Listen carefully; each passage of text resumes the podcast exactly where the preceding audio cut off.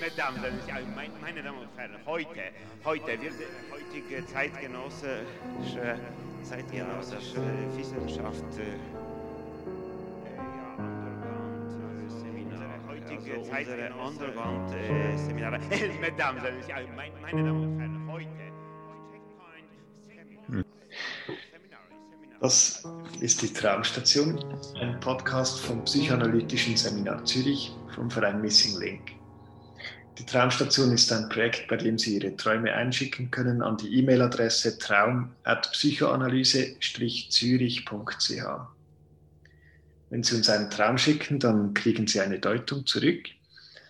Und wenn Sie einverstanden sind, dann verwenden wir Ihre Träume sehr gerne für diesen Podcast hier, wo wir immer zu dritt einen Traum deuten. Heute sind wir aber zu viert. Ähm, Herr Martin Merki ist zu uns gestoßen ähm, und er hat uns einen Traum eingeschickt, der im Jahr 1573 erzählt worden ist. Und Sie mal vielleicht etwas erläutern, wie, wie Sie. Ja, dieser Traum ist von einer, von einer Frau, die heißt Ferina Leisibach und diese Frau äh, die hat diesen Traum äh, in, vor Gericht erzählt und diese Frau ähm, hatte Gespenstererscheinungen in ihrem Haus. Und äh, sie hat dann eine Frau konsultiert, die Erfahrung hat mit, mit dem äh, Wegzaubern von Gespenstern in einem zuerst immer analysieren, was sind das für Gespenster, was können das für Gespenster sein. Meistens sind das Gespenster aus der, aus der äh, ersten, vom ersten Verwandtschaftsgrad. Also es sind äh, sehr nahe Verwandte, das ist interessant. Und die, die machen die Leute unruhig. Es sind Attacken. Und man versucht, sie loszuwerden. Und sie geht zu dieser Frau, zu dieser Seelenmutter heißt die in Küsnach, die war sehr berühmt. Die hatte Klientinnen und Klienten bis ins Elsass und in der ganzen Schweiz. Und die hat das analysiert und hat gesagt, ja, das ist wahrscheinlich, ist es äh, der Schwiegervater. Und ähm, hat aber gesagt, dann kommen Sie nach Tagen wieder zurück in einer Woche. Und dann ist sie wieder gekommen, hat das wieder analysiert und hat dann gesagt, machen Sie das und das und dann, dann wird es besser. Und die Verena Leisibach hat die ganze Geschichte sehr stark belastet. Und sie hat dann geträumt. Und ich werde diesen Traum jetzt vorlesen in der Fassung, in einer Fassung also so auf Hochdeutsch übersetzt. Und es ist ein sehr kurzer Traum. Und Anschließend kommt dann ihr Mann zur Sprache und ihr Mann, was die Reaktion ihres Mannes und ähm, es geht dann noch weiter. Ich lese. Kurze Zeit später träumte sie, sie sei auf Dattenberg vor dem Haus. Sie sah einen feurigen Geist, der sie verfolgte. Sie wollte zur Tür hineinflüchten, aber die Tür war verschlossen. Der Traum machte ihr so große Angst, dass sie laut schrie.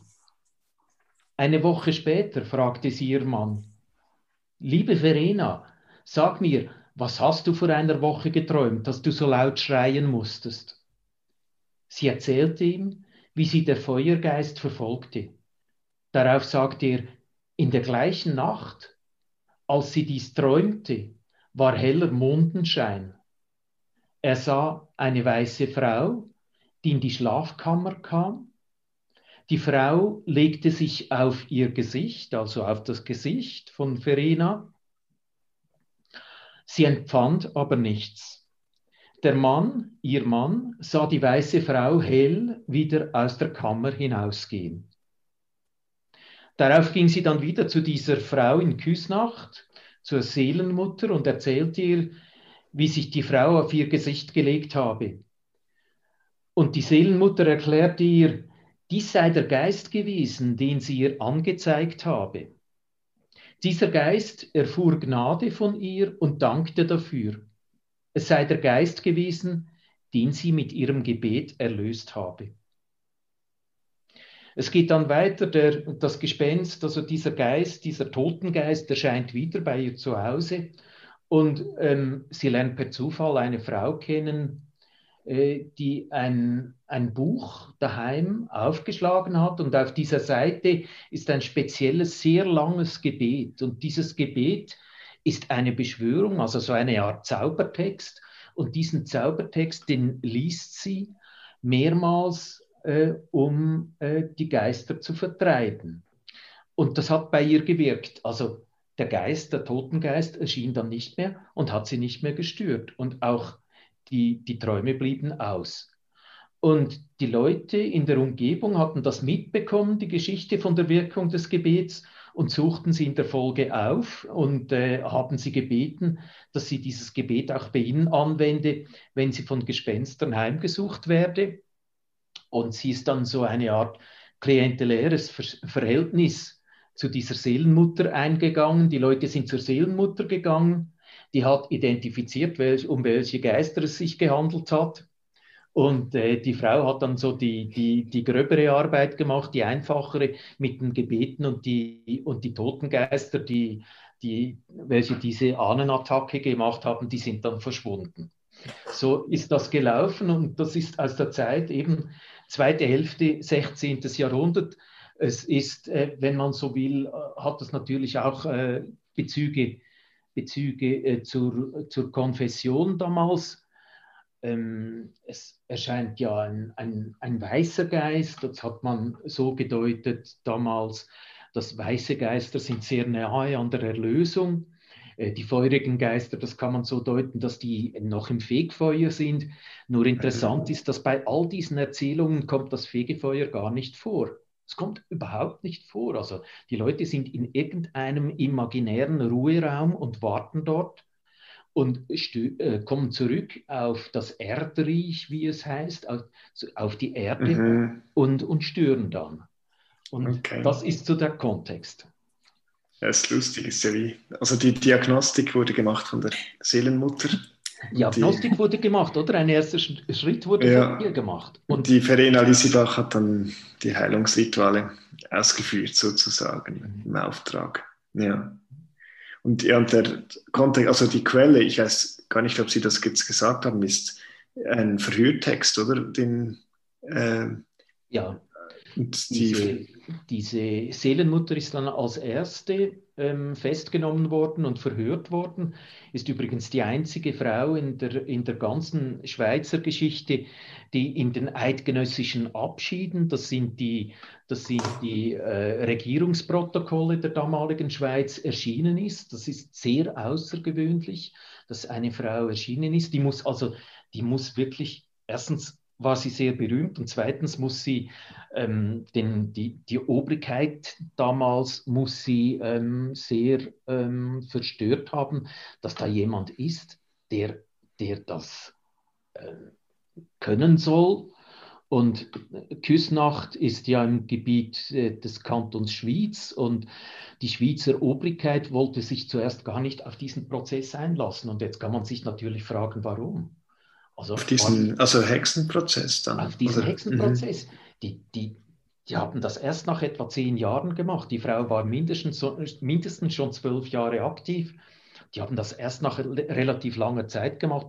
Jetzt kann man sich natürlich fragen, warum, weil möglicherweise, weil diese Frau noch genügend sehr viel, sehr viel Macht und sehr viel Kraft hatte, sehr viel Charisma, oder war es, war es auch, äh, weil, man, weil man einfach auch daran glaubte. Also zu ihren Kundinnen und Kunden gehörten auch äh, Leute aus dem Patriziat der Stadt Luzern, also, also von den höchsten Schichten bis zu mhm. ganz einfachen Leuten, auch, äh, äh, auch Unterschichten, oder? Ähm, da sind Leute gegangen, eine Frau, äh, deren Mann im Militärdienst in Frankreich war. Und das, ich meine, das sind immer Leute, die armutsbedroht sind. Ähm, und äh, die, die hat dann gefragt, wo ist mein Mann? Und die Seelenmutter hat gesagt, ich schaue mal nach unter den Toten. Und dann hat sie nachgeschaut und hat gesagt, jetzt geht es gerade nicht. Die, die, die Toten haben eine Versammlung oder sie haben äh, Kirchweih, die haben ein kleines Fest, oder? Das geht jetzt nicht. Kommen Sie später wieder, kommen Sie in einer Woche wieder. Das hat sie dann Sagen gemacht. wir auch immer als Analytiker. Ja, auch ein bisschen, oder es war ja sehr geschickt. Also sie hat Eine ihre, Wartezeit. Ihre, ihre Analysen auch immer so angepasst, dass es ge geklappt hat. Ich habe ja gesagt, es ist immer, es ist immer die erste, ähm, äh, immer, die, es sind immer nahe Verwandte. Oder, oder dort, wo sich solche wahrscheinlich im Vorgespräch nicht lokalisieren ließen, waren es, waren es äh, irgendwelche Totengeister, die sich ans Haus geheftet haben. Also die Totengeister sind entweder, entweder sind es nahe Verwandte oder sie, sind, sie gehören zum Haus und stören dann. Auch eine Parallele zur Psychoanalyse, oder sind es auch immer die nächsten Verwandten? Ja. Stören. Die einen verfolgen, ja. Ja, aber ich meine, das wäre ja auch möglich. Es gibt ja auch Gesellschaften, wo die, wo die, wo die Ahnen, also vier, fünf Generationen Mhm. zurückgehen und sich dann noch melden Mhm. und, und, den, äh, und den Lebenden sagen, was sie zu tun haben. Und das ist in Westeuropa, äh, ist das einfach, ist das anders. Es sind, äh, es sind immer mindestens auf der Linie St. Petersburg, Triest, westlich davon äh, sind, es, sind es einfach immer Verwandte. Äh, es ist einfach nur die erste Linie. Und die Mhm. anderen die anderen gehen vergessen. Die, von Mhm. denen will man nichts mehr hören. Und wenn die Mhm. stören, dann ist das sehr schwierig, sehr eklig und, und eine, eine große Belastung kann das sein. Und ja, also Mhm. dieser Traum erzählt mindestens davon. Und alle diese Toten, die haben irgendein Anliegen, heißt es dann in den Quellen. Also die haben irgendetwas nicht gelöst und kommen dann zurück.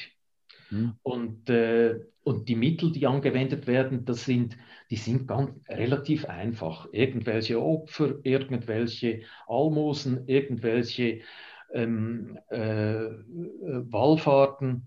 Ähm, man gibt auch, also die, die, die Armen waren ja immer die Stellvertreter der Toten, man gibt dann auch irgendwelches äh, Brot den Toten anstelle, äh, äh, den Armen anstelle der Mhm. Toten, oder? Und interessant ist, ähm, das steht ja da drin, sie sagt, weiter solle sie, wenn sie Brot backe, sechsmal ein warmes Brot durch Gottes Willen geben. Also warmes Brot den Armen geben als Stellvertreter der Toten. Mhm. Und das, warum warmes, warmes Brot, oder? Weil warmes Brot ähm, verflüchtigt sich und ist dann besonders schnell bei den Toten oder bei den, bei den toten Seelen.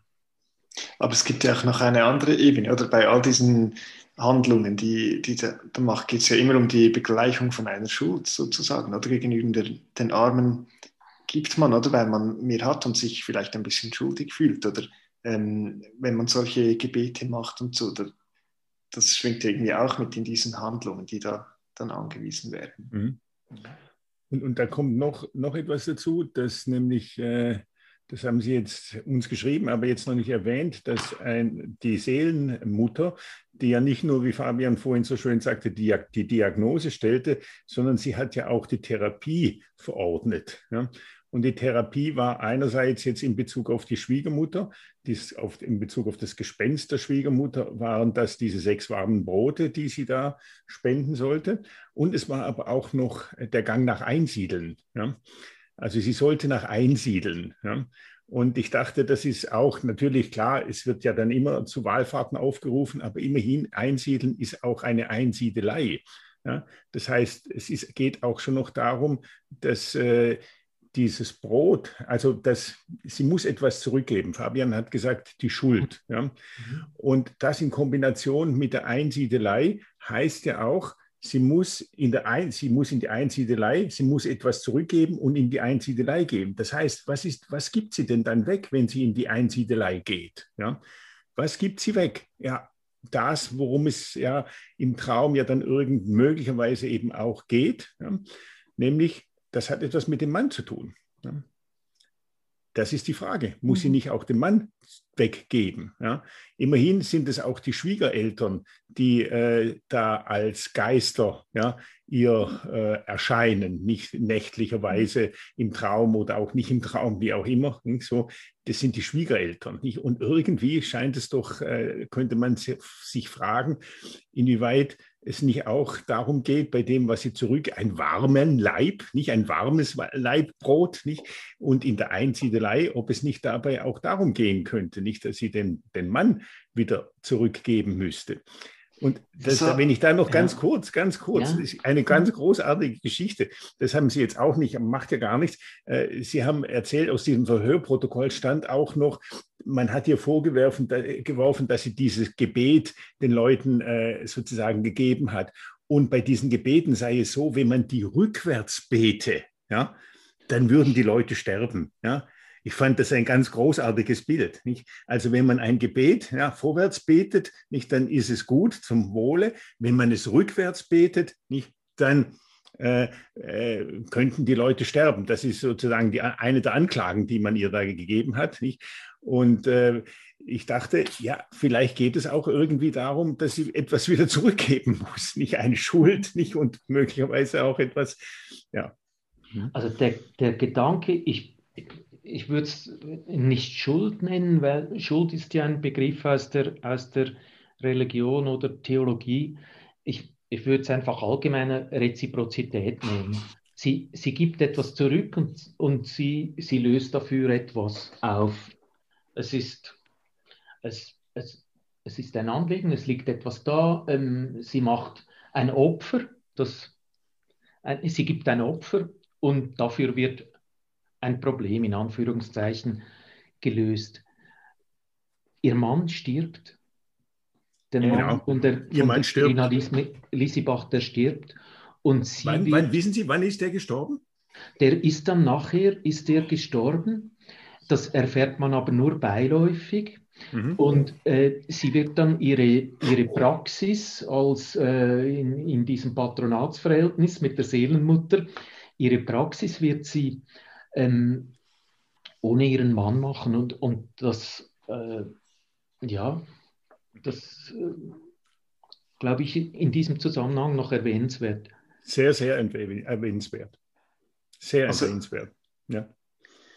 Aha, okay. Also, weil, oder sie hat den Traum und dann erzählt der, der Mann, sagt ihr dann acht Tage später so, fragt, was ist gewesen dort und sagt die Erscheinung, die er gesehen hat, oder diese weiße mhm. ähm, Frau oder so, die sich auf ihr Gesicht gelegt hat.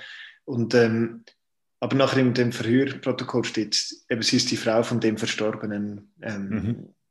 mhm. Das ist jetzt Heini Kern, ja. Dann ist er in der also Zwischenzeit. Die, die, Seelenmutter, die deutet das so. Ähm,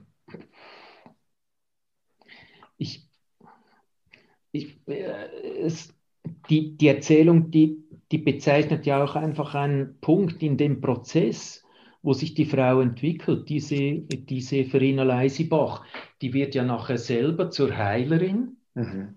Und, und für mich ist es, kann es auch, ist es auch wie verpackt, die Geschichte auch einer Initiation. Ähm, wie kommt sie zu diesem Wissen und zu diesem, zu diesem Geheimwissen über, das, über dieses Spezialgebet, das verboten ist? Das ist arkanes Wissen, verbotenes Wissen der damaligen Zeit. Das kommt, über das kommt sie, ähm, da ist der Traum wie ein, ein, ein Schritt in, in diesem Prozess. Und äh, sie erzählt mhm. ja das nachher, das kommt ja nachher gleich. Es kommt, zuerst kommt dann die Deutung der, der Seelenmutter, also zuerst übergangslos, wie ihr Mann die, die Geschichte, was er noch dazu zu sagen hat. Ist das auch ein Traum oder ist das einfach, mhm. das ist das Interessante in der damaligen Zeit, oder? Wir sind wirklich in der, in der, in der Traumzeit des 16. Jahrhunderts, da sind alle Geschichten, haben, haben diese Doppelbödigkeit und äh, erscheinen halt Gespenster und Gespenster sind die normalste Sache der Welt und die verschwinden wieder und die kommen wieder. Und man versucht dann, man versucht dann äh, eine Beziehung zu machen zum, zum Alltag, zu seiner persönlichen Geschichte. Und das passiert ja da auch. Das hat eine bestimmte Funktion. Und die, die Seelenmutter zusammen mit der Verena Leisibach im Team, die haben dann diese Funktion, die machen so etwas wie äh, Familienzusammenführungen nach dem, nach dem Tode oder, oder lösen, lösen äh, Familienprobleme ähm, zwischen Toten und, und Lebenden. Und es sind meistens solche oder sind häufig ja solche Geschichten. Äh, das, ich, ich glaube auch die Seelenmutter, die, die war, glaube ich, auch eine sehr gute Psychologin. Die hat ja in einem Vorgespräch mit den Leuten äh, das analysiert und hat dann, ähm, hat dann festgestellt, es ist ja wie jede Wahrsagerin. Wahrsager, die sind ja unterwegs und die, die sagen den Leuten nicht, ähm, es war der oder es war der. Das macht die schon hier. Das ist etwas außergewöhnlich. Aber sie sagt den Leuten das, was die Leute bereits schon wissen. Und ähm, es kommt dann ganz wenig dazu und die Leute sagen selber, ja, das tönt für mich überzeugend. Und sind ja meistens auch bei den Wahrsagern, wenn sie, wenn äh, Hexen identifiziert werden, sind das meistens Leute, die entweder in der gleichen Straße wohnen oder im gleichen Dorf und sie sind bekannt und sehr nahe. Und das ist ja da auch der, der Totengeist, der stört, der ist sehr, sehr nahe. Und das tönt überzeugend. Und mhm. da ist auch noch ein, ein, ein Problem auf der psychologischen oder familiären Ebene ist da auch noch da. Mhm. Ja, ich wollte da eh vielleicht, ähm, also wissen Sie, wie denn so die Beziehung zwischen Verena und ihrem Mann wie war? Weil das finde ich schon auch sehr spannend, wie sie den Traum ja erzählt. Also sie berichtet ihm ja, oder er spricht sie ja darauf an, warum sie so laut geschrien habe. Und dann, das war aber erst eine Woche später. Und dann sagt er ja, da ist ja auch etwas geschehen in dieser Nacht. Also es gibt ja wie so eine zeitliche Verzögerung irgendwie zwischen dem, was er wahrgenommen hat und ähm, er spricht sie wie irgendwie erst dann darauf an. Und ich habe mich da gefragt, so weiß man etwas über diese Beziehung zwischen den beiden? Sie war ähm, Weinschenkin, heißt es, also sie war Wirtin in der Stadt Luzern. Das heißt, sie gehörte zur Mittelschicht. Sie konnte lesen. Das ist äh, nicht selbstverständlich. Sie hat, äh, sie hat erzählt an einer anderen Stelle, welche Gebete das sie gekannt hat. Und ähm, das geht sehr breit und äh, erwähnt auch ein, ein bekanntes Gebetbuch, das sie offenbar besessen hat. Und all das deutet darauf hin, dass es eine nicht vermögende, aber auch ganz sicher keine arme Frau war, also so aus der, aus der Mittelschicht.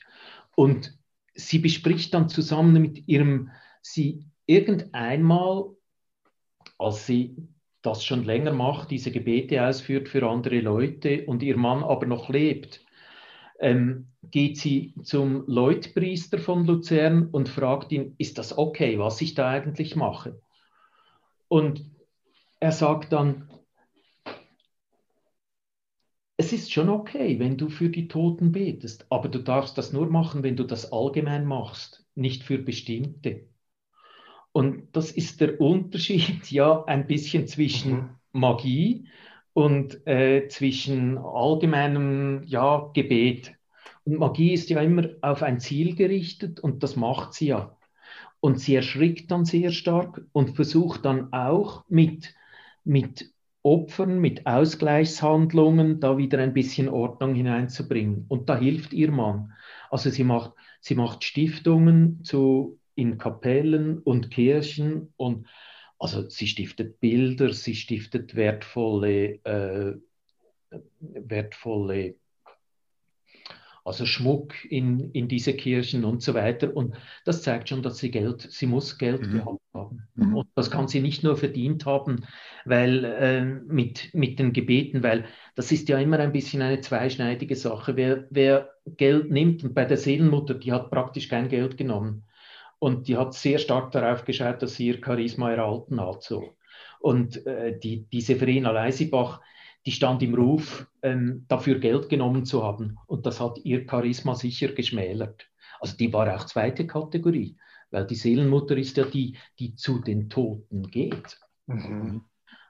Bei der Seelenmutter mhm. ist es auch so an einem anderen Ort, es nicht direkt, aber an einem anderen Ort heißt es von einer Frau, die bei ihr war, sie habe eine andere Frau gekannt, die auch in Verzückung geraten ist. Das ist ein Hinweis auf Ekstase.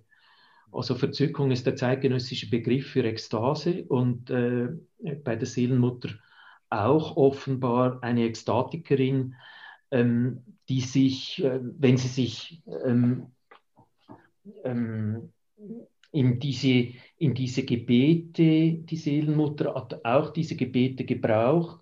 Sie hat sich eingeschlossen, sie hat dann äh, verschiedene äh, Hilfsmittel mitgenommen, geweihte Kerzen, äh, sogenannte Palmbüschel, welche die negativen Geister vertreiben und, ähm, und andere Paraphernalien. Und dann hat sie diese Gebete, stundenlang diese Gebete gesprochen, die ganze Nacht. Und das mhm. muss sie in eine, also das wissen wir aus anderen Kulturen, diese, diese Formen von, von äh, Askese und stundenlangem Beten und sich konzentrieren auf einen Punkt, das führt dazu, dass man in eine leichte Trance gerät. Und mhm. das, ist, das nehme ich zumindest an. Das ist, äh, das ist wird auch bestätigt eben aus, aus einer anderen Quelle über sie und, äh, und es wird auch bestätigt von jemandem, der einmal vor ihrer Türe zugehört hat. Sie hat, dann, sie hat sich dann eingeschlossen und der Mann war, äh, hat vor ihrer Türe gewartet und hat dann zugehört und hat dann unverständliches Sprechen gehört. Und Geistersprache wissen wir, oder? Das ist immer unverständlich, wie die Glossolalie. Und, und sie hat sich auf den Boden gewälzt. Mhm. Und am nächsten Morgen, am nächsten Morgen hatte sie gesehen und, und dann gefragt, was war da los? Und sie hat gesagt, ja, das sei das stundenlange Wachen und Beten sei das gewesen und die Haare wild zerzaust. Also, das, äh, vielleicht das noch zum Hintergrund. Die Seelenmutter das ist wirklich, äh, die, äh, die hat ja so schamanoide Züge und das ist, ähm, die geht zu den Toten. Sie geht nicht mit den Toten, da habe ich auch jemanden gefunden, der mit, mit den Toten geht. Sie geht zu den Toten, das ist etwas anderes. Also die wird irgendwie zu diesen gegangen sein, sagt sie. Das, das, was Sie jetzt sagten über diesen ekstatischen Zustand, ist natürlich, äh, da könnte man noch eines sagen, nicht, das, dieser ekstatische Zustand ist auch ein Zustand der Erregung, ne? ist auch ein sexueller Zustand. Sie wälzt sich am Boden und hat dann ganz wirre Haare, nicht am nächsten Morgen. Nicht? Und es ist natürlich auch eine Erregung, die eine sexuelle ist, und zwar in der Askese. Ja? Das ist ja auch bekannt, Buñuel hat das in einem Film wunderschön gezeigt äh, in der Askese gibt es auch gleichzeitig eine ganz starke Erregung und eine Vereinigung. Und mit wem? Mit Gott natürlich. Nicht mit dem Mann, sondern mit Gott. Und das ist natürlich auch bei dieser Geschichte eine nicht ganz unwichtige Sache. Nicht diese Seelenmutter macht das natürlich. Und damit sind wir auch wieder bei der, bei der Frage des Mannes. Und wenn Sie vorhin ja das fand ich sehr schön, wenn Sie sagten, Sie hätten diese ganze Geschichte auch als sozusagen als eine Frage der Initiation verstanden und äh, damit natürlich auch den Traum unter die Frage gestellt, wie kommt es zu sozusagen zu einer solchen Initiation? Wie kommt es dazu, nicht das zu dieser Tradierung von der Seelenmutter auf die Verena Leisibach, ja, dass sie jetzt auch äh, Heilerin werden kann oder irgend so etwas? Und dort ist für mich schon noch eine ganz interessante Frage. Ne? Nämlich, Barbara hat ja die Frage auch vorhin schon gestellt, die hat äh, die Frage gestellt, wie, äh, wie ist das Verhältnis zu ihrem Mann? Nicht? Und was Sie gesagt haben, ist, kann man sagen, offensichtlich ein enges Verhältnis gewesen. Er hat mhm. ja auch geholfen. Man könnte das auch äh, dem wir würden ja sagen, diese Assoziation zum Traum, ja, den er da noch bei, die er noch beisteuert, nicht, äh, könnte man das auch entnehmen, weil seine, seine Gedanken zu ihrem Traum eine Woche vor, nachher, acht Tage, die acht Tage tauchen mehrmals mhm. auf im Übrigen, äh, acht Tage nachher äh, fragt er sie, ja, und äh, fragt aber ganz offensichtlich sehr einfühlend, liebevoll, nicht? Und er erzählt ja eine Geschichte, ja, die ja eigentlich auch noch eine, ja, was ist es für eine Geschichte? Eine schöne mhm. zunächst Geschichte ist. Nicht so, von der hellen weißen Frau, die dann da auf sich, sich auf sie legt und so weiter und so fort. So, ne? Der Witz an der Geschichte ist, dass die Verena Reisebach damit zu der Seelenmutter geht und die sagt dann ihr, ja, das ist dieses Gespenst. Ja? das ist die Schwiegermutter gewesen. Ja? Und sie ist gekommen, ja, um dir zu sagen, ja, dass deine Gebet oder weiß der Teufel oder deine Opfergaben, ja, dass sie jetzt dadurch sie beruhigt haben, dass sie jetzt also sozusagen im Reich der Toten sei. Ja? Also nicht mehr in diesem Wartezimmer, ja, von dem sie sprachen, in, in, diesem Wartezimmer der Untoten, nicht der Zombies. Ja? So. Äh, allerdings war da die Seelenmutter im Irrtum, ja? weil die, das Gespenst kam ja wieder. Ja? Das kam wieder und dann passiert die nächste Szene. Dann geht nämlich die Verena Leisibach ja, zu der Frau des verstorbenen Andreas Bleetz. Ja? Und das ist kein Zufall. Das ist eine Witwe. Ja? So wie sie auch eine Witwe ist. Wir wissen jetzt nicht sicher, war sie zu diesem Zeitpunkt schon Witwe. Ich würde fast vermuten, dass es dort schon war. Auf jeden Fall geht sie zu einer Witwe. Ja? Und äh, die, dort sieht sie dieses Buch mit dem Gebet ja? und sie möchte sich das ausleihen. Die Witwe gibt es ihr aber nicht, weil sie es selber noch braucht, ja? sozusagen, um ja, in Verbindung zu bleiben mit ihrem Mann, weil sie mit diesem Buch für ihren Mann betet. Und dann bleibt sie aber dort und lernt jetzt dieses Gedicht auswendig. Und das ist etwas, das wir psychoanalytisch gesehen als eine Identifikation ja, bezeichnen. Sie nimmt das Gedicht in sich hinein. Ja? Sie nimmt es in sich hinein und dann hat sie es in sich drin. Und was passiert jetzt? Hm. Jetzt ist die, kommt der Geist nicht mehr wieder. Die Schwiegermutter ist besänftigt, ja? weil sie sozusagen etwas in sich hineingenommen hat. Und was hat sie in sich hineingenommen? Das Buch der Witwe das Buch der Frau, die auch einen verstorbenen Mann hat. Sie hat sich sozusagen mit dieser verstorbenen Frau identifiziert. Und das, also sie hat damit gesagt, ja, ich bin auch wie diese verstorbene Frau und das hat nun die Schwiegermutter beruhigt. Aber nicht, es ist nicht die einzige Identifikation, oder? Nein. Es ist ja auch, sie ist ja auch eine mit dieser Seelenmutter, oder? Weil ja. sie ist ja dann auch ähm, so wie die Seelenmutter. Und das mhm. war ja, ähm, also ich, ich finde den Traum auch nochmal spannend. Also sie hat ja geträumt, nachdem sie diese ersten zwei fruchtlosen Versuche gemacht hat, diese Geister zu vertreiben, träumt sie, sie sei auf dem Dattenberg vor dem Haus. Sie sieht den feurigen Geist, der sie verfolgt, will zur Tür hereinflüchten, aber die Tür ist verschlossen. Und da kriegt sie eine Riesenangst, oder? Und ähm, also man kann es ja auf verschiedenen Ebenen deuten, aber eine ist ja schon, also das Haus häufig, also ist jetzt Symboldeutung sozusagen, aber häufig ist es ähm, jetzt auch so ein bisschen als die, ähm, das seelische Haus angesehen, oder? Und das, dort scheint es so, dass, es, ähm, dass sie aus dem Häuschen ist, dass es irgendwie ein, ein Feuer gibt, dass, dass sie ähm, da auf sie zukommt und der Weg zurück ist verschlossen. Es gibt kein Zurück mehr, oder? Und das ist etwas, was, was sie träumt nach diesen zwei Begegnungen mit, mit der Seelenmutter, oder? Also dort hatte ich gedacht, ja, dort ist irgendetwas entfacht ähm, in ihr, wo, wo, es, wo es kein Zurück gibt, ja. Und der, ähm, der Mann, der Kommentar vom Mann zu dem Traum ist ein bisschen umgekehrt, oder? Dort wird, wie die Träumerin ist im Haus und, und dieser Geist geht aus dem Haus raus oder wird dort raus ähm, geschickt. Das, ist wie eine, das wäre ja sehr beruhigend, wenn, wenn das so wäre, oder wenn die, die Frau drin bleibt und, und der Geist geht raus. Ja. Mhm. Und wohlgemerkt ist dieses Haus, ja, Barbara, du, sag du. Nein, ist mir nur jetzt gerade in den Sinn gekommen, weil du Fabian das gesagt hast, oder? Und beim, also beim, bei ihrem Traum eben dort ist so wie das Feuer irgendwie entfacht, hast du gesagt. Das fand ich sehr schön. Und beim anderen, das wo der Mann sagt, da geht es aber ja dann auch um etwas, was dem entgegensteht, nämlich um das Nichtsempfinden, oder? Sie empfand nichts, ähm, schreibt sie doch, die Frau legt sich auf das Gesicht, aber sie empfand nichts dabei. Und ich habe mich also einfach dieser Gegensatz ist mir dann so wie aufgefallen. Das wollte ich mhm. noch sagen. Und auch mit diesen acht, oder, wo du gesagt hast, das ist mir auch aufgefallen, oder, dass diese wieder, also am Anfang das erste Mal, wo sie zur Seelmutter geht, sagt die Seelmutter, ja, komm in acht Tagen wieder.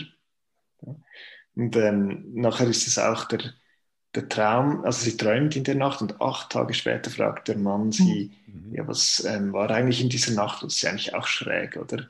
Also wahrscheinlich, äh, ähm, Also wir wissen ja, das hat sie ja einfach im Verhör zu Protokoll gegeben, oder dass das wieder die acht waren, das mhm. wissen wir ja auch nicht. Mhm. mhm. Und es gibt auch äh, noch eine weitere acht Tagesspanne, nämlich die des Verhörs. Äh, das ist, ähm, wie heißt es da oben? Am Dienstag nach. Der 8. Äh, September. Ja, Dienstag nach Verena. 8. September, Dienstag nach Verena. Verena ist ihre äh, Namensheilige. Ja. Eine Woche nach dem äh, Geburtstag oder nach dem Tag der, der, Jahr, der Jahresheiligen. Und wenn man nachschaut, was die heilige Verena, das, Sie wissen das sicherlich, Herr Merki, ich habe nachgeschaut, nicht? Das ist total spannend. Die heilige Verena ist eine Frau, die in Ägypten geboren, geboren ist und in die Schweiz gekommen ist. Und in die Schweiz gekommen ist deswegen, weil sie ähm, die, eine thebanische Legion, das müssen Christen gewesen sein, ja, die sich gegen die Römer aufgehört haben, mit denen ist sie in die Schweiz gekommen. Und sie hat in dieser Legion hat sie einerseits einen Verlobten gehabt, der Soldat dieser Legion war, ja, und andererseits hat sie sozusagen die Toten betreut. Ja. Und in die Schweiz ist sie dann gekommen und hat dort in einer ganz engen Höhle gelebt. Ja, und eigentlich das getan, was dann die Seelenmutter auch getan hat. Die Geschichte, Sie müssen sich das unbedingt anschauen, die Geschichte von Verena Leisisberg ist ganz, also jetzt die hier dargestellt wird, ist eine ganz parallele ja, zu der Geschichte von der heiligen Verena. Ja. Und äh, das Verhör findet acht Tage nach diesem Dings statt. Nicht? Und diese acht Tage spielen eine ständige Rolle, äh, spielen eine, die, die, die wiederholen sich, diese acht Tagesgeschichte. Ne? Und die Verena ist natürlich logischerweise, man weiß nicht, was mit ihrem Verlobten wurde. Man könnte vermuten, er ist eben auch gestorben. Ja, so, und sie ist natürlich logischerweise in dieser engen Höhle ist sie geblieben. Ja. Und wenn man damit zu dem Traum zurückkommt, ist dieses Haus, von dem Fabian auch zu Recht sagte, dass es natürlich auch sozusagen ein Bild ist für, die, für das Innenleben, für das Psyche. Nicht? Aber nichtsdestotrotz, ganz konkret, ist es auch das Haus von Ihnen beiden, ja, von ihr und Ihrem Mann. Sie kommt nicht mehr in das Haus hinein. Ja? Und jetzt, da, sie wacht auf in größter Angst. Ja?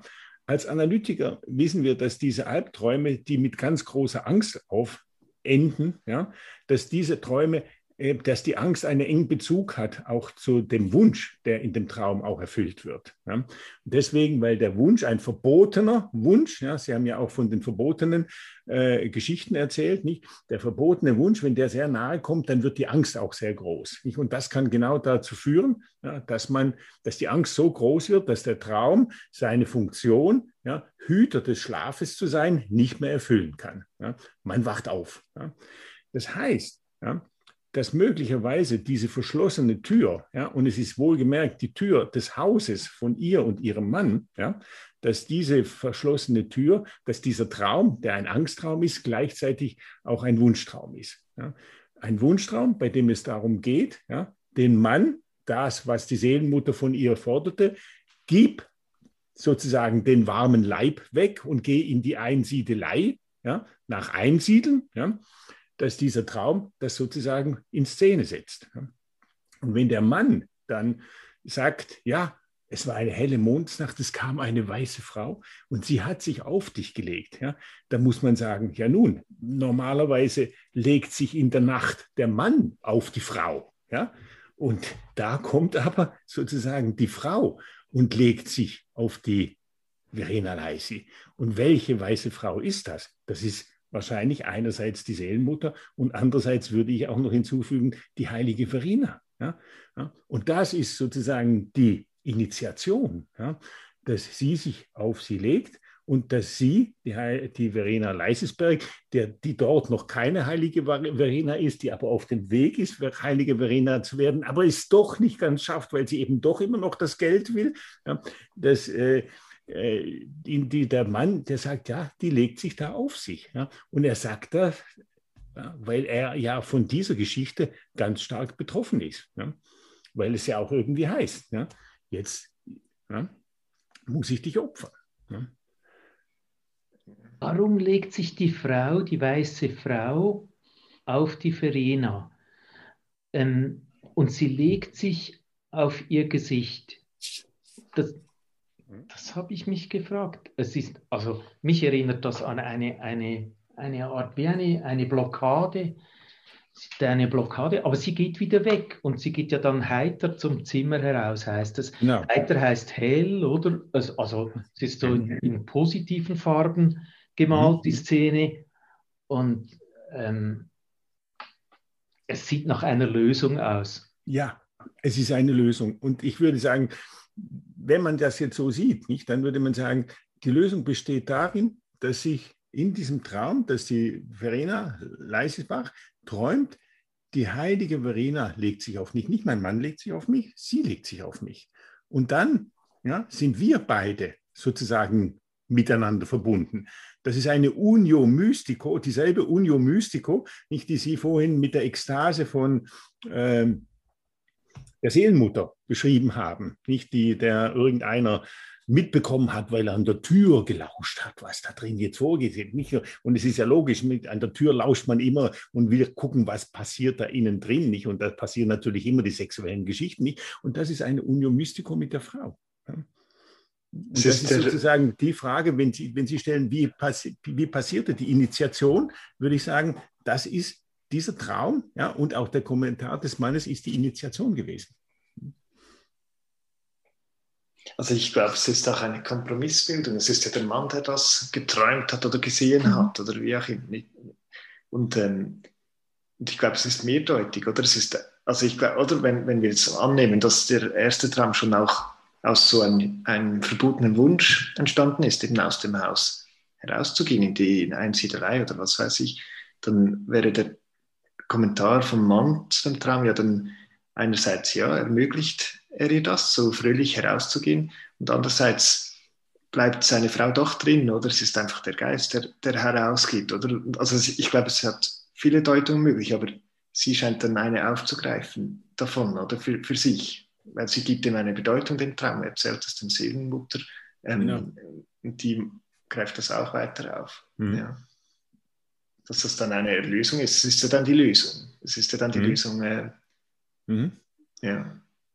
Und ich fand das so faszinierend, nicht, weil diese Bemerkung, nicht das rückwärts, das Gebet rückwärts zu lesen, nicht, ja, ist natürlich, das hat sie nicht getan. Sie hat ernsthaft, da habe ich keinen Zweifel dran geglaubt, dass das gute Gebete sind. Und es sind ja auch gute Gebete. Hm? Aber die Frage ja, dieses Rückwärtsbetens ist trotzdem nicht ganz von ungefähr. Ja? Weil es geht schon auch darum, etwas rückgängig zu machen, sozusagen etwas zurückgeben. Ja? Dieses warme, den Leib, diesen, diesen warmen Leib des Brotes, ja, sozusagen zurückzugeben. Und das ist das Opfer. Und wenn Barbara vorhin gefragt hat, ja, wie war das Verhältnis, dann konnte, hätte, hätte man eigentlich sagen können, das war ganz offensichtlich ein sehr gutes Verhältnis. Nicht? Er scheint auch in dieser Bemerkung sehr liebevoll gewesen sein. Das, was Sie sagten, deutet auch sehr darauf hin. Das heißt, sie hatte ein ganz großes Opfer ja, gebracht. Ja. In dieser das Rückwärts beten, äh, zu Tode beten, wie das heißt, das war schon eine gängige Praxis. Und es wird ihr auch vorgeworfen, sie hätte das gemacht. Sie streitet es dann ab. Und sie sagt aber, aufgepasst, ich kann das. Sagt sie. Ich kann das. Und, ähm, ja, wenn sich, sie sagt an irgendeiner Stelle, ja, wenn sich zwei Ehemenschen nicht mögen, also und das von mir verlangt wird, dann kann ich das. Ah. Und dann, oh. Oh, oh. erschrecken die Leute. Und ja. ich muss sagen, ich bin auch erschrocken, wo ich das gelesen ja. habe. Mhm. Ja, großartig. Ich, großartig. Sie haben doch ganz am Anfang, haben Sie sich gefragt, ja. warum hat das Gericht in Schwyz ja, so lange gewartet, ja, bis Sie Anklage erhoben haben, bis Sie den Prozess ihr gemacht, der, der Seelenmutter gemacht haben. Seelenmutter, ja. Ja. Und ich, ich habe dort schon gedacht, die, die haben Angst gehabt. Ja? Die haben Angst gehabt, genau davor dann betet die plötzlich zurück und dann erwischt sie es auch. das ist schon möglich. Ich meine, es, ja. gibt, diese, es gibt diese Erklärung, äh, es gibt eine Untersuchung der englischen äh, Hexenprozesse äh, und, und äh, da wird eine der Erklärungen lautet, dass man die Frauen halt erst angeklagt hat, nachdem, nach der Menopause. Und nach der Menopause hm. ist die Kraft weg. Ah, ja. Ah ja, das wusste ich nicht. Ah, ja. Das wusste ich Ja, auch. großartig.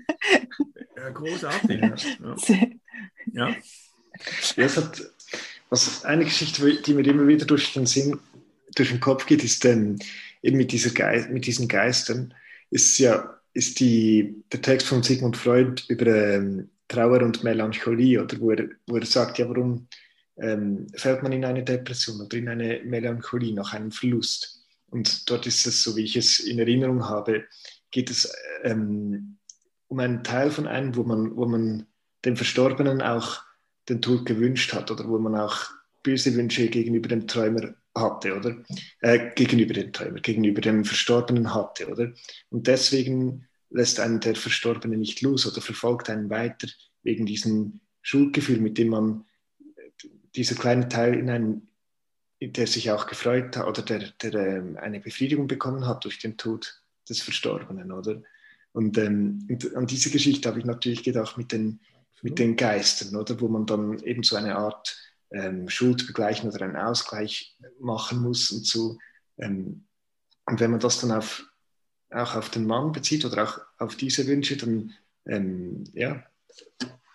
Nicht zu, vergessen, nicht zu vergessen, Fabian, Trauer und Melancholie. Einerseits ist genau das der wesentliche Punkt, die Ambivalenz, nicht, dass man auch Böses ja, hatte gegenüber dem verlorenen Objekt, nicht. Und das Mhm. andere ist die Identifikation, ja, die Mhm. Identifikation, dass man sich im Verlust dann auch mit dem Objekt identifiziert und gerade deswegen, weil man diesem Objekt gegenüber ja, auch eine sehr ambivalente Einstellung hat, tobt sich dann sozusagen in der Melancholie diese ambivalente Einstellung sozusagen innerlich an einem selbst aus. Ja, Mhm. so, das ist diese Geschichte. Also es sind beide Aspekte. Das ist die Ambivalenz, nicht? Und ich finde es großartig, was sie jetzt sagt. Nicht, dass sie denen äh, äh, dann gesagt hat, ja, ja, seid nur schön vorsichtig, nicht? Ich kann schon zurückbeten, pass nur auf, nicht so, oder?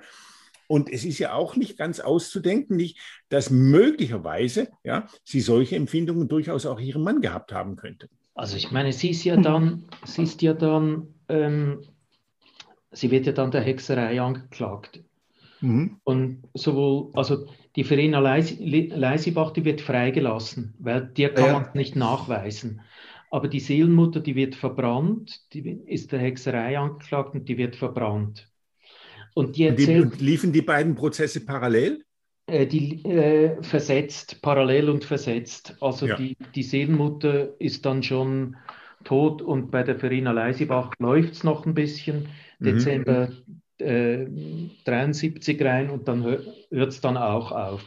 Mhm. Und bei der, bei der Seelenmutter gibt es so eine schöne Geschichte, wie sie selber von sich ähm, dieses, diese, also wie sie ihre eigene Identität bastelt, narrativ. Und wie sie, wie sie das herstellt. Sie sagt nämlich, sie sagt nämlich auch, äh, sie ist dann bei einem Kunden, übernachtet dort und dann kommt die Magd und sagt, ja, darf ich Ihnen noch äh, ähm, eine, eine Kerze mitgeben und ich, äh, Sie gehen jetzt zu Bett und ich gehe dann auch zu Bett und ich mache Ihnen jetzt noch Licht und äh, dann gehen Sie zu Bett und dann ist okay. Und dann sagt die Seelenmutter, nein, nein, ich muss noch in die Kirche. Und äh, sie solle ihr eine Kerze geben. Und dann sagt sie, aber jetzt, äh, die Kirche ist geschlossen. Und, ah nein, ich muss noch in die Kirche. Und dann gibt sie ihr die Kerze. Und am nächsten Morgen stehen alle zeitig auf, das heißt dann mit dem Gesinde, treffen sich in der Küche. Und dann kommt die Seelenmutter runter und sagt da zu den Leuten, Hey, habt ihr eine wunderbare Kirche an diesem Ort? Und dann schauen sich die Leute an und dann kommt das Schlüsselwort, ganz verwundert. Also ein kleines Wunder. Und, und sofort umgehend äh, fragt er nach beim, beim Kirchensigrist, ja, aber hast du die Kirche nicht abgeschlossen? Doch, doch, ich, ich schließe die immer ab. Und die Geschichte bedeutet, die Geschichte bedeutet, also die Seelmutter kann durch geschlossene Türen Mhm. nachts Mhm. in die Kirche. Mhm. normalerweise schlafen ja die Leute nachts mhm. und die Seelenmutter macht nachts ihre Arbeit, ihre Beschwörungen und sie geht auch nachts in die Kirche und ähm, sie kann durch geschlossene Türen, also durch das Schlüsselloch und durch Schlüssellöcher können sonst nur Nachthexen. Und das ist schon einiger, das ist zwar für ihr Charisma, ist das hervorragend, wenn sie solche Geschichten erzählt, oder? Das erzählen dann die Leute weiter. Zusammen mit, mit irgendwelchen äh, Geschichten, wie es ihr jetzt wieder gelungen ist, einen Toten zu erwecken oder so. Und, aber es ist auch gleichzeitig sehr gefährlich. Es ist wirklich sehr, sehr gefährlich. Und das wird ihr dann irgendeinmal zum Verhängnis, weil nicht alle ihre Geschichten gelingen. Äh, sie ist natürlich so berühmt, dass die Leute, dass die Leute trotzdem zu ihr gehen, weil sie ist so berühmt, weil, äh, weil die Leute glauben, dass alle ihre Geschichten gelingen. Und ähm, erst recht gehen sie zu ihr. erst recht gehen sie zu ihr. Und, und mhm. nachher, nachher wird sie dann trotzdem, ja, irgendeinmal kommt diese Dynamik rein und äh, sie wird angeklagt und, äh, und dann werden werden dann Geschichten gesammelt über sie und im Zuge dieser Ermittlungen kommt die Verena Leisebach in das Ganze rein, mhm. als so quasi ihre Assistentin. Und dann nicht nur, nicht nur muss man jetzt hinzusagen, nicht nur ihre Assistentin, sondern als eine, bei der sie auch durch verschlossene Türen gegangen ist. Ja? Weil die Türen sind ja nicht nur die verschlossenen Räume, Fabian hat es vorhin ja sehr schön gesagt, das Haus ist ja nicht nur ein äußeres Haus, es ist es auch, es ist das Haus mit ihrem Brand, es ist auch ihr inneres Haus. Und die verschlossenen Türen äh, kann sie nicht nur überwinden in Bezug auf äußere Türen, sondern auch auf die inneren Türen. Und das ist die Geschichte, das ist das, wenn sich die weiße Frau auf sie legt, ja, mhm. dann könnte man sagen, das ist auch die Seelenmutter, die sich auf sich legt im Traum, ja, sozusagen, sie geht sie kommt in ihren Traum hinein, legt sich auf sie ja, und geht sozusagen in sie hinein. Ja. Das ist das, was wir vorhin meinten mit der Identifikation. Ja. Das ist das, was der Mann dann mitbekommt. Der Mann sagt eigentlich, das bist nicht einfach nur du, ja, das ist auch die Seelenmutter. Ja die dann, nachdem sie sich auf dich gelegt hat, wo eigentlich sonst mein Platz wäre, ja, ganz ja, befriedigt und glücklich von dannen zieht. Jetzt ist für sie alles in Ordnung.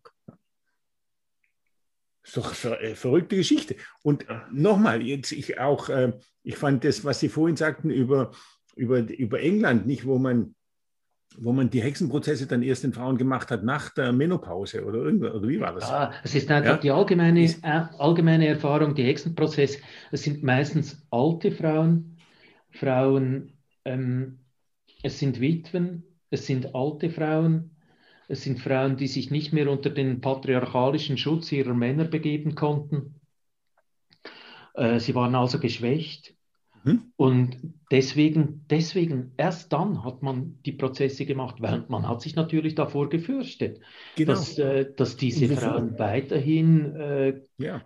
ihre, ihre ihre Zaubersprüche ausgestoßen hätten mhm. und gesagt haben, jetzt passiert das und passiert das. Ja. Und dann muss man ja wirklich sagen, wovor hat man sich gefürchtet? Ja? Vor der Sexualität, die nach der Menopause nicht mehr die gleiche ist wie vor der Menopause. Nicht vor sozusagen dieser auch verhexenden Kraft der Sexualität. Ja?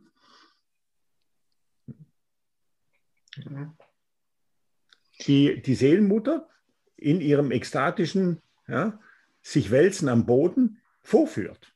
Ja? und der, der draußen steht, nicht? Mhm. Die Seelenmutter ja? hat eine Tochter und die Seelenmutter ist zu diesem Zeitpunkt eine alte Frau, heißt es. Mhm. Mhm.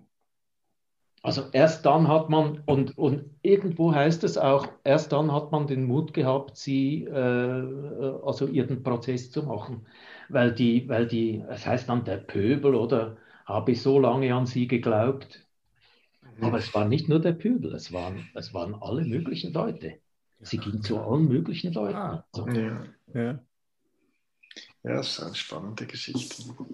Also ich, bin, ich bin sehr froh, ist die Verena Lisibach davon gekommen, muss ich sagen. Ich, das, das war war sie, ich meine, sie ist gefoltert worden. Sie war eine sehr okay. starke oh. Frau. Sie ist gefoltert worden und ähm, und sie war, sie war Witwe, sie ist gefoltert worden und danach, ich meine, dann kommt die soziale Isolierung und wahrscheinlich möglicherweise an einem Punkt, wo sie dann an den Folgen auch gestorben ist, eines solchen mhm. Prozesses. Mhm. Ja, da gibt es auch Beispiele dafür. Mhm. Das ist, äh, sind, eigentlich sind schreckliche Geschichten. Ja, furchtbar. Aber mhm. die, die, ich meine, die Seelenmutter ist natürlich und auch die Verena Leisibach, das sind positive Geschichten. Insofern, dass die, die hatten den Leuten natürlich geholfen, die hatten ja die Funktion, ähm, diese, diese Geister zu identifizieren und den Leuten zu helfen. Nachher konnten die, die Leute mit den Geistern umgehen und die Seelenmutter hat gegen, die Seelenmutter hat auch bei, bei sogar in sehr schweren Fällen geholfen und hat immer gesagt, die Leute sind nicht verdammt. Also auch bei Selbstmördern. Ähm, sind zwei, ich habe zwei Fälle von Selbstmördern und, und das sagt sie, weil nach der damaligen Lehre und, und Auffassung, die Selbstmörder, die waren ja verdammt und, und die hat man außerhalb des Dorfes irgendwo äh, verscharrt oder man hat sie äh, man hat sie im Sumpf versenkt oder man, äh, wenn, wenn Selbstmörder durch ein Gebiet äh, gebracht worden sind, gab es einen Volksaufstand. Man wollte sich, man wollte sich nichts zu tun haben mit Selbstmördern. Und und die, die Seelenmutter und auch die Verena Leisibach, die Seelenmutter hat gesagt, sind nicht verdammt. Das können wir, dieses Problem können wir lösen. Mhm. Und das finde ich, das, find, das ist natürlich gegen die herrschende Lehre, das ist gegen die Kirche. Und, und, aber sie haben damit den Leuten auch sehr viel Hoffnung gemacht. Mhm. Gut, da kann man sagen, sie haben dafür Geld genommen. Die Seelenmutter sehr wenig, die, die Verena Leisibach ein bisschen mehr. Aber die Verena Leisibach hat wochenlang gebetet. Also die hat, mhm. hat sich das schon verdient. Ja. Gebetsorgien.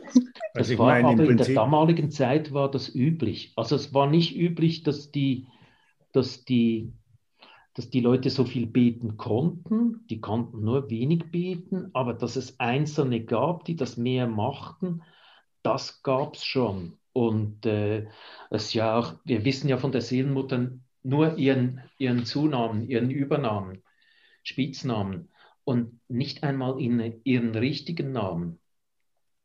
Und Seelenmutter Mutter war wahrscheinlich auch eine Funktion, also wie der Totengräber gab es die Seelenmutter und die mhm. Seelenmutter hat den Leuten geholfen, oder? Ähm, bei der Beerdigung hat sie, hat sie erstens angezeigt im ganzen Dorf, da ist wieder ein Toter dann, und dann hat sie die Gebete gemacht. Sie war also Spezialistin fürs Beten. Und wahrscheinlich war diese Seelenmutter auch eine solche. Grabmutter oder Seelenmutter oder Seelmutter. Und das ist ja ein zusammengesetzter Name aus Seelen und Mutter. Und es leuchtet unmittelbar ein. Es gibt diese Erklärung. Also sie schaut für die Seelen, ist die Mutter der Seelen, äh, Mother of Souls. Und, aber gleichzeitig ist sie natürlich auch diese Spezialistin in, wie, der, wie, der, äh, wie das ganze Personal bei der Kirche. Und das gab es damals, eine, die Seelenmutter. Und, und die haben das für die Leute gemacht. Also die haben dann auch ähm, nach 30 Tagen beim 30., wo es so eine Art Zweitbestattung gab, wieder gebetet und nach einem Jahr wieder gebetet und deswegen konnten die auch relativ viele Gebete und kannten sich daraus auch aus, wussten natürlich auch, ähm, wann, die, wann die Toten wieder erscheinen würden, ähm, aus welchen Gründen die Toten wieder erscheinen, also mit welchen Anliegen die Toten wiederkommen, oder? Da ist irgendetwas ungelöst und was da ungelöst sein kann. Und, und äh, dieses ganze Wissen muss sie, muss sie gehabt haben. Und darin war sie äußerst geschickt. Und äh, die, wie gesagt, die Leute sind sehr, sehr weit, also von sehr, sehr weit her zu ihr, gekommen, wenn es in einem Haus äh, halt ähm, ein Unkür, wie es heißt, oder ein Gespenst gehabt hat. Und äh, sie hat dann das identifiziert. Meistens haben die Leute in, in Küsnacht in einem, in einem Gasthaus übernachtet. Nie hat sie die Leute zu sich nach Hause gelassen.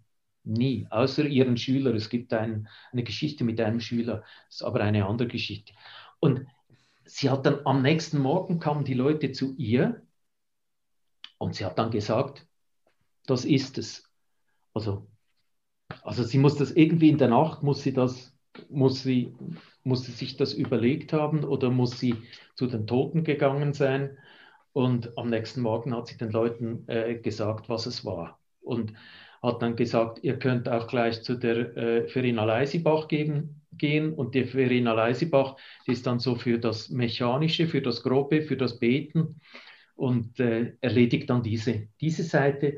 Und sie hat dann neben der Analyse auch gleich äh, das Rezept mitgegeben, eben beispielsweise warmes Brot oder, oder äh, diese Wallfahrten oder Gebete und, meistens, meistens auch eine Mischung. Und das hat dann meistens geholfen. Mhm. Ja, schön. Hat sie, Im Traum ist sie so zu ihrem Wissen gekommen. Ja. Mhm. Also hat sich das also ich meine, ja, wenn Sie das jetzt so erzählt haben, nicht auch von dieser Seite jetzt der, der Seelenmutter, kann man eigentlich nur sagen, haben Sie natürlich auch vollkommen recht gehabt, dass Sie sich an uns jetzt auch noch gewendet haben, nicht nur wegen des Traumes, sondern äh, auch als Psychoanalytiker, weil im, im Prinzip kann man ja eigentlich sagen, sind wir sozusagen die Nachfolger der Seelenmutter. Es ist ja das, womit wir uns auch ständig beschäftigen, mit diesen Art von Gespenstern und Geistern, nicht die immer, die immer eigentlich präsent sind. Also in der Psychoanalyse nennt man dann das Unbewusste, nicht das auch immer von irgendwo herkommt, nicht zuletzt, nicht zuletzt auch im Traum, bei dem es ja auch so ist, wir wissen nie, so genau, wo der herkommt, nicht und was er eigentlich bedeutet, nicht so. Und das ist eigentlich auch, auch unser Job. Nicht? Das, das Einzige, was inzwischen sich geändert hat, ist, dass es äh, fast normal ist und sogar sozusagen nicht nur normal, sondern dass es zur Legitimation gehört, dass wir auch bezahlt werden. Ja. Wenn wir anfangen, Dinge umsonst zu machen, ja, wird es immer schon ein bisschen, ein bisschen verdächtig. Ja? Solange wir bezahlt werden, sind wir ja Fachleute. Aber wenn wir jetzt sagen würden, ja, wir machen ja, das, das auch gratis. Ja? ja? Also ein Kollege von uns, der hat mal vorgeschlagen, wir machen ein Ambulatorium, da bieten wir auch ja, jeder von uns hat ja, ich meine, wir haben ja, wir haben ja Zeit, also verdienen ja auch nicht so, also wir werden ja nicht reich, aber wir verdienen ja nicht schlecht, da könnte man auch mal eine Gratisanalyse einbieten. Da mache ich so, na, um Gottes Willen, nein, das ist ganz verdächtig, nicht so. also das ist etwas, was sich da verändert hat, aber an, ansonsten, äh, ja, haben wir es ja genau auch mit diesen Gespenstern und mit diesen Geistern zu tun, nicht? Das ist... Äh, was mir sehr, sehr gut gefällt, wie Sie das geschildert haben mit den Projektionen, dass sie das in den Traum oder nach außen projiziert, ihre, ihre Entwicklung, die sie hat, hat, an diesem Punkt, wo sie steht in ihrem Leben und, und äh, wie, sie, wie sie diesen nächsten, diesen äh, nächsten Schritt macht und de, der Traum, die Erzählung, der bezeichnet ja einen, einen Punkt in diesem Prozess mhm. drin. Und dass eine Projektion nach außen, eine Projektion in den Traum, vielleicht eine Projektion in die Gespenster hinein, wissen wir nicht. Und äh, in, insofern haben umgekehrt gesehen die beiden Frauen ja auch immer dazu beigetragen, Konflikte, die in den Familien bestanden und die natürlich über den Tod hinaus bestanden haben, äh, geholfen zu lösen, indem sie, indem sie mhm. diese Toten identifiziert haben und die Leute dann ähm, mit, mit, einer, mit einem kleinen Opfer und einem, einer kleinen Geste äh, da eine, eine Beruhigung hingekriegt haben. Mhm. mhm. mhm. Ja, schön. Dann ganz herzlichen Dank für, für die Zuschrift. Ja, ja. also es war wahnsinnig mhm. spannend. Wahnsinnig spannend, ja. ja vielen Dank. In diesem Raum alles ist obligatorisch. Ja, das ist so. Es, es ist so, ja.